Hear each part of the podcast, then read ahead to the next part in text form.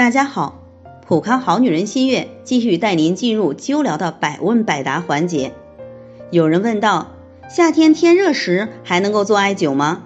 要注意些什么呢？中医讲究冬病夏治，也就是说，冬天爱犯的毛病，冬天容易产生的症状，在夏天来治疗效果会更好。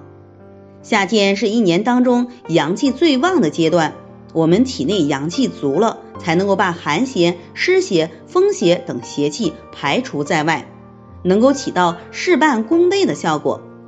另外，夏天阳气都浮跃在外，身体内部就会空虚，所以夏天要多吃容易消化的食物，才能够不易生病。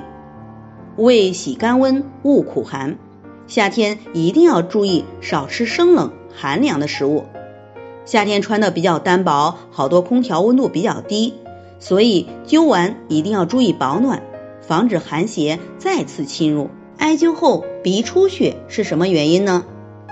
这是因为营气走脉里，胃气走脉外。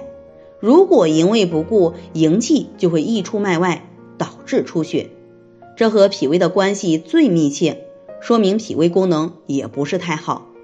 可以每个穴位少灸一会儿，慢慢加量，不能一下子刺激量太大。灸后加灸涌泉穴，引火归元。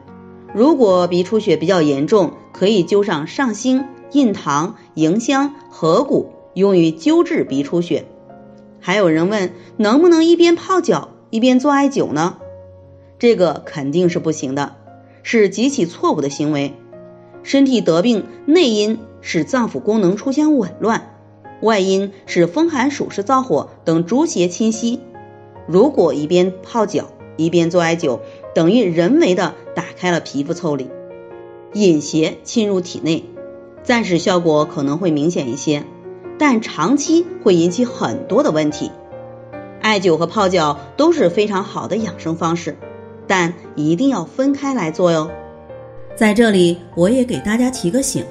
您关注我们的微信公众号“普康好女人”，普黄浦江的浦，康健康的康，普康好女人。添加关注后，点击健康自测，那么您就可以对自己的身体有一个综合的评判了。健康老师会针对您的情况做一个系统的分析，然后给您指导意见。这个机会还是蛮好的，希望大家能够珍惜。今天的分享就到这里。我们明天再见。